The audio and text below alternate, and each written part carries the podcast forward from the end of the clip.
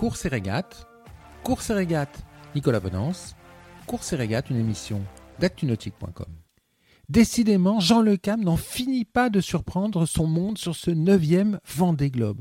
Cette nuit, le skipper de Yes We Cam est en effet repassé en tête de la course et mène désormais la flotte des, des IMOCA.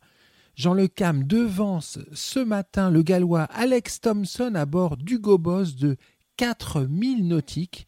Euh, un véritable exploit, une performance pour le doyen de la course qui est âgé de 61 ans et skip, qui skip un bateau datant de 2007. Un bateau qui n'est pas censé jouer les premiers rôles de la course aux côtés des foilers de toute dernière génération comme, Hugo Boss. Ce bateau, on le connaît bien, qui a successivement été cheminé Poujoula, Marais, Maître Coq, Mapfray, Foncia. Dès le début de la course, Jean Le Cam a joué les troubles fêtes, s'imposant parmi les leaders.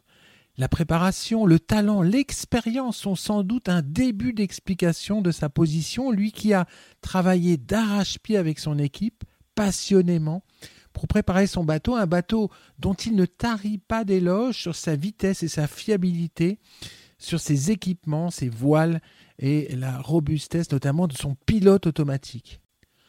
Ce début de Vendée Globe, Jean Le Cam le court comme un, une étape de solitaire du Figaro, lui qui en a remporté trois. Il ne dort et ne mange pas ou si peu. Il matos, se livre à une vraie régate de match racing.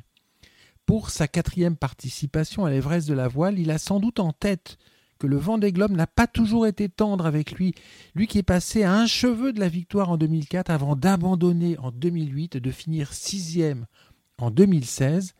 Avec un bateau fiable et performant et toute son expérience, Jean Le Cam pourrait bien constituer l'une des grosses surprises de cette édition 2020. Cette émission est accessible à tout moment sur la chaîne YouTube d'ActuNautique, mais aussi en podcast sur Spotify, Deezer, Apple, Google, Acast et SoundCloud.